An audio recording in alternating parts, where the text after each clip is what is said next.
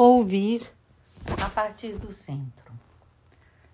O ouvido escuta os sons exteriores. A alma escuta o que vem de dentro. Mais precisamente, ela escuta em sintonia com algo maior. Ela percebe quem ouve, quem fala e o que se diz, como conectados e unidos em algo comum.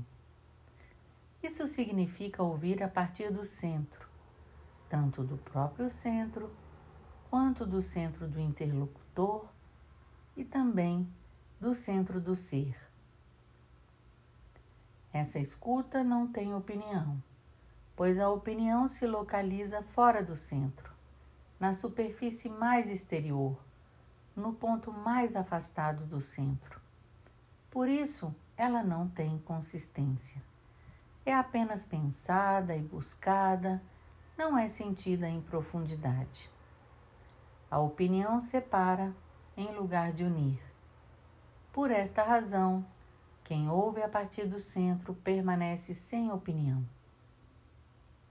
Quando o interlocutor lhe comunica a sua, ele ouve algo diferente por trás e para além do que foi dito. Por esta razão, ao dizer algo depois dessa escuta, ele pode deixar que a opinião do outro fique onde ela está.